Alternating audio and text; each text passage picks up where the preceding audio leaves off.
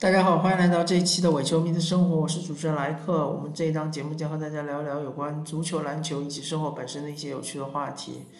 那说到足球、篮球，说到体育啊，温网刚刚宣布是取消了本赛季的温网比赛的，这是百年历史上，呃，除了因为二战取消过一次之外，就没有取消过的这个非常历史悠久的比赛。然后原本是说，呃，很有希望重启的 CBA 也好，中超也好，现在又被无限期的延长了。那现在的问题就是说，嗯，首先国外的疫情它肯定是不允许你再举行这种大型的比赛，甚至于或者是一些娱乐节目，比如演唱会之类的，对吧？呃，国内的话，其实现在的疫情情况已经是呃。比较的好转，而且是呃比较乐观，但是就是主管部门也好，体育总局也好，并没有给出一个非常明确的指标。比如说，假设啊，我只是假设，比如说，嗯，全中国地区呃连续多少天是零增长，对吧？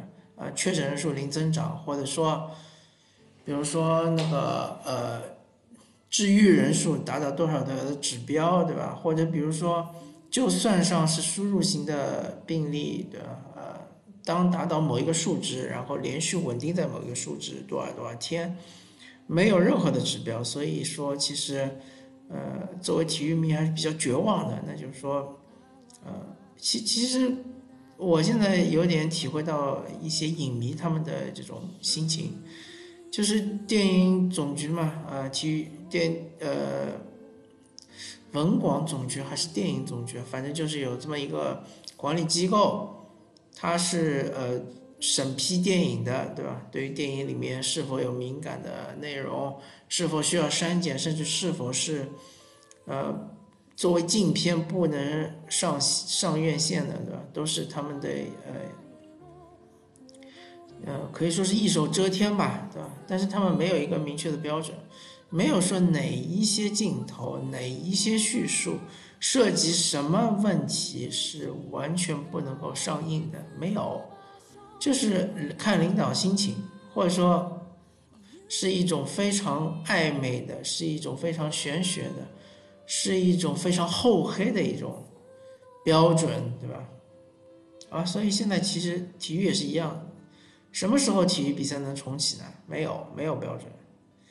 嗯，当然就是说，呃，是民间的或者说是大众体育已经重启了，是吧？包括各种，呃，羽毛球馆啊，呃，游泳馆，我倒不是很清楚是不是都已经开放了，但羽毛球馆肯定是开放了，乒乓球、羽毛球。呃，包括篮球，什么洛克公园之类的，包括足球，有一些场馆也已经开放了，对吧？啊，就是大众的体育已经开放了，但专业体育，啊，还遥遥无期。好，那么既然体育比赛都没有开放，我就其实没有什么相关的话题，那么我就聊聊其他方面的话题。嗯，首先。最近的一条新闻就是瑞幸，瑞幸因为财务造假，股价一一天跌了百分之七十五，对吧？呃，眼睁睁看着它从二十六块多一下子跌到了七块多，当然是美金，对吧？那这个嘛，其实呃，其实我可以说是不出我的意料之外，因为瑞幸咖啡这个公司，在我看来是泡沫很大的一个公司。其实不仅仅是瑞幸咖啡。甚至于我，在我看来，一些所谓互联网思维的，呃，那些公司，特别是在国内起家，依托于国内的市场，依托于国内消费者的这些公司，其实泡沫都非常的大。我随便举几个例子，比如说像是这个当年的共享单车这些公司，包括是什么，呃，对吧？呃，什么某某打车公司，对吧？这些呃，共享汽车公司啊，还有什么共享什么呃充电宝公司啊，很多很多，其实多如牛毛。当年提出的什么万众创新什么，呃，鼓励大家都去创业，对吧？创业是为什么呢？不就是为了拉风头嘛，对吧？为了呃找到一个什么 A 轮、B 轮、C 轮、D 轮，对吧？不停的烧钱，然后不停的把市场做大，然后成为市场的一个呃头部，然后再上市，对吧？上市之后再再割韭菜，不就这么个套路吗？所以说，嗯，这种公司所谓的中国式创新，其实我个人是看不上的。我觉得，呃，不存在这种创新的模式，嗯，泡沫非常大，对吧？其实大家看这次疫情之后，嗯，那些受到损失比较大的公司，或者说是那些就是，呃，原来。生活的很滋润，现在开始非常艰难的公司，都是因为它原原本它泡沫就很大，啊，到了现在这个地步之后，它需要去挤掉泡沫之后重新瘦身，对吧？让让真正的亮相，或者说啊大潮退去才知道谁在裸泳啊，让这些裸泳的公司其实啊也就这么回事儿，嗯。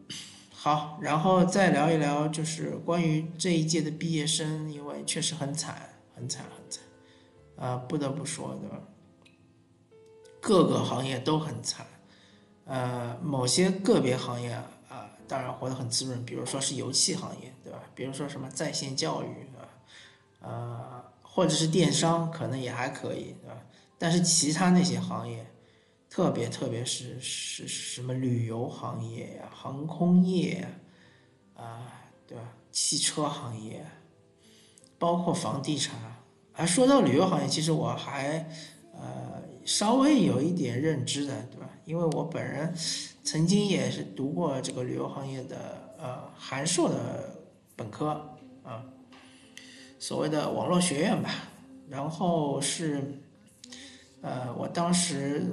读的我还写了一篇论文，论文的标题就是说论为什么旅游景点应该涨价啊。当时这个话题还比较热议的，就是说有些景点它就不但要收门票，而且要涨价，但是反过来像西湖这样的，对吧？景点它是免费的，它为什么能免费？同时它免费了还带动了杭州的经济，这是为什么？啊，当时我非要反其道而行，现在看那篇论文其实非常可笑啊，论据也不是非常充分，然后呃逻辑也不是很清楚、很清晰。当然，现在你让我再看这个问题，我觉得当然不应该涨价，而且嗯，大多数的旅游景点我我认为应该就是免费，然后你可以从其他方面把这个呃成本给。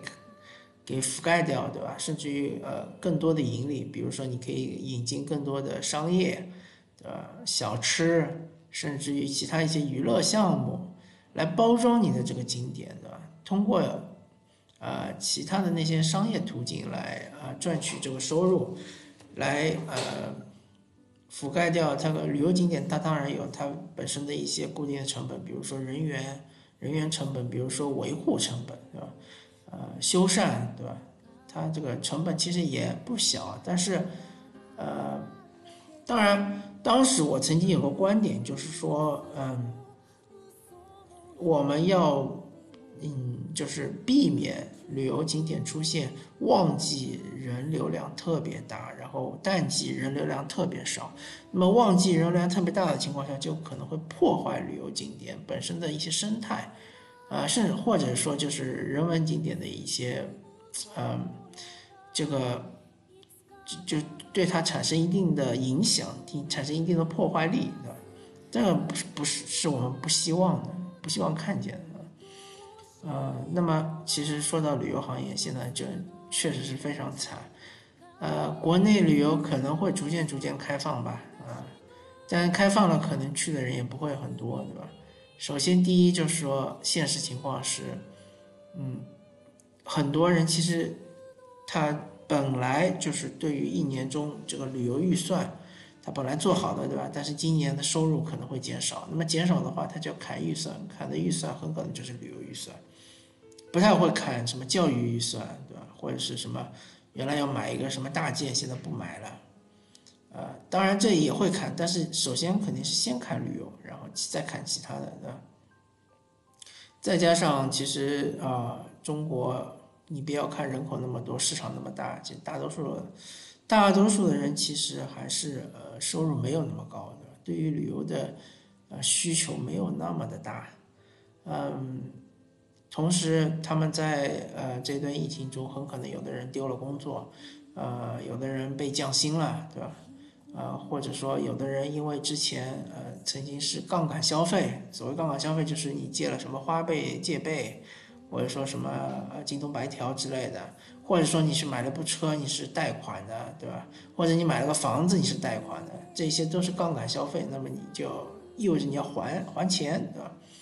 那很可能你收入减少的情况下，你面对这些呃还钱的压力会比较大啊，这个都是。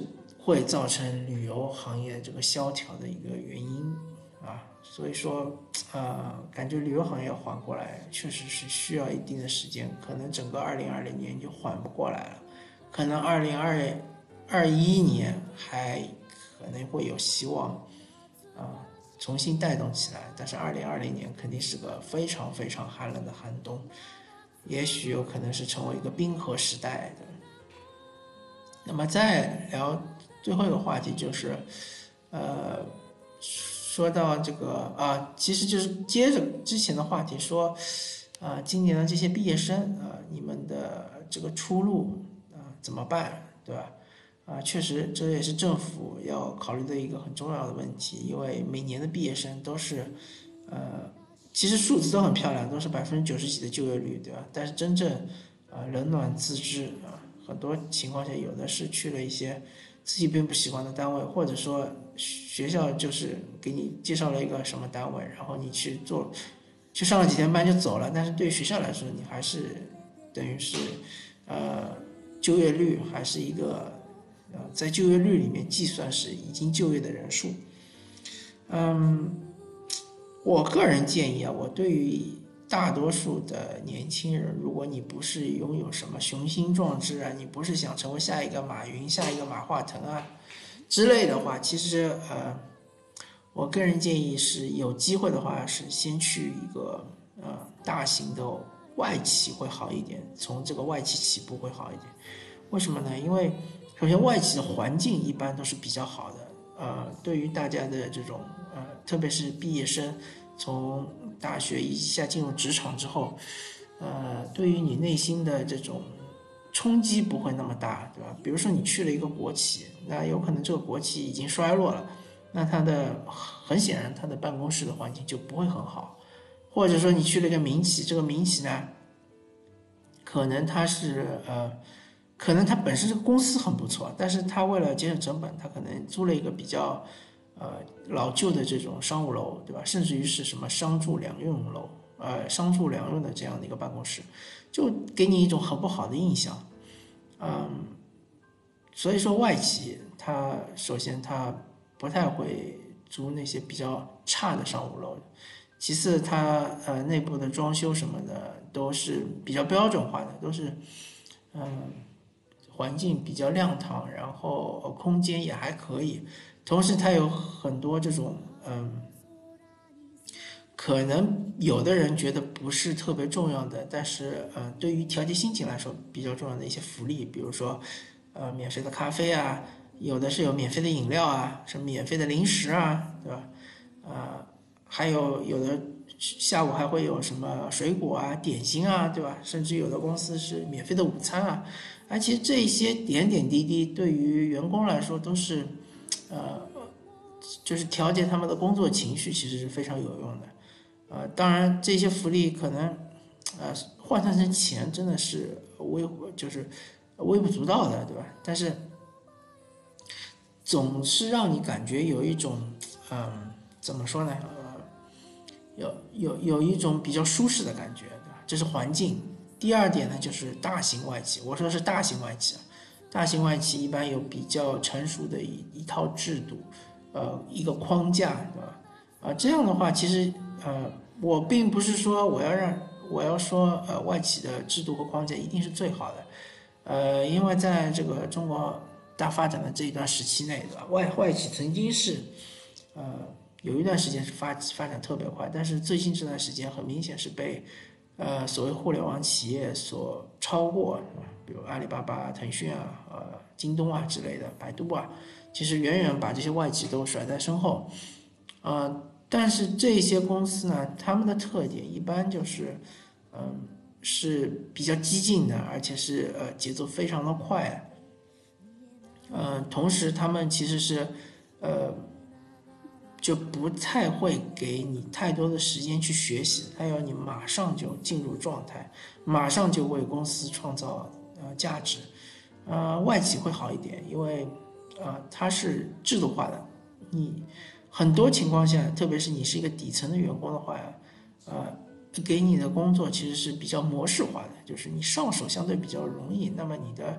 成就感会呃来的比较快一点，啊，同时它的呃构架也好，它的制度也好，非常的成熟的话，呃，你就可以从中学习到很多呃呃一般的，比如说呃呃流程对吧？外企其实比较讲究流程，或者说是如何写呃邮件对吧？啊，这些都是一些呃。比较基础的一些呃知识或者说一些技能，从这个外企中是比较容易能够呃学习到的。同时还有很重要的一点就是，呃，外企对于你的语言学习能力，对于你的语言的学习的这种呃呃不是能力，就是对于你语言学习的这种环境是比较好的。呃，如果你去的是说英语的这这些外企，那么对于你英语能力的提升，对吧？巩固，因为英语这个语言它是一个工具，这个工具就一定要用，不用的话很快就会荒废掉。呃，如果你去的是日语或者是韩语或者其他的小语种，对吧？相信好像，呃，法语可能会有一点，德语也可能会有一些，但其他的一些小语种的外企还比较少，在中国比较少。像比如说什么阿拉伯语啊，这个整个这个公司里面通用语言是阿拉伯语的，这个我好像完全没有碰到过。所以说这这几门相对来比较热门的语言，呃，你是如果在这个企业里面，当然你就会呃使用的非常熟练，对吧？呃，当然我不是说你在一个外企里面，你就能够一定能够成为相当于一个，嗯，能够成长为一个呃。读写水平能够达到一个就是，呃，本地语言的使用者的这样一个水平不一定，对吧？你可能还是有一定差距。但是你，你比如说你是去一个日企工作个两三年、三四年，你到日本去玩，对吧？你一个人去背包行，我觉得问题还不会特别的大，对吧？啊，所以就这几点优点来说，其实是呃建议，嗯，普通的你。不是特别优秀，或者你没有，呃，特别大的雄心壮志的这样一些呃毕业生年轻人，首选可以去外企先磨练磨练。至于你去先做个一年、两年、三年、四年，甚至五年、六年，这就是你自己看了。你觉得你达到了一个瓶颈，你在这个公司没有发展了，对吧？无法再再提升，或者你你处于一个错位的一个位置。那你当然可以选择跳槽去其他的一些公司，对吧？但是你其实，在你工作这段时间，你已经学到了呃一些非常基本的技能，呃，学到了一些企业它是至少你开阔了眼界，你知道真正的一个成熟的企业它是怎么样呃构成的，它的构架、它的这个流程、它的制度到底是怎么样子的，对吧？万一你以后自己也想。创业的话，那你可以参考一下。当然，大型外企它也有它自己的弊端，对吧？最大的弊端就是大公司病，因为它要层层传递所有的信息，其实它的传递效率是很慢的、很低的。它是层层呃传达，层层汇报。在在大型的外企里面非常讲究，就是说，呃，所谓的向谁汇报，对吧？所以你当你的信息达到最高层的时候，可能。过了很久很久了，然后时效性可能已经过了，对吧？这这肯定是外企的大型外企的一些弊病，呃，当然它比起国企来说要好很多，是吧？呃，国企可能是传递效率更低，呃，这些你当然你可以看在眼里，可以今后呃，如果说你有机会成为领导者，或者你有机会成立一家新的公司，你可以做到扁平化管理，或者是其他一些方方法来啊杜绝这些问题。但是我的意思就是说，呃，去一个外企，呃，不管你是呃。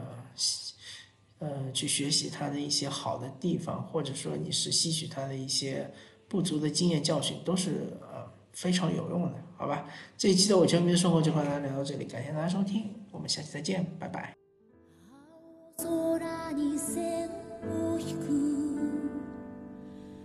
飛行機雲の白さはずっとどこまでもずっと続いてく。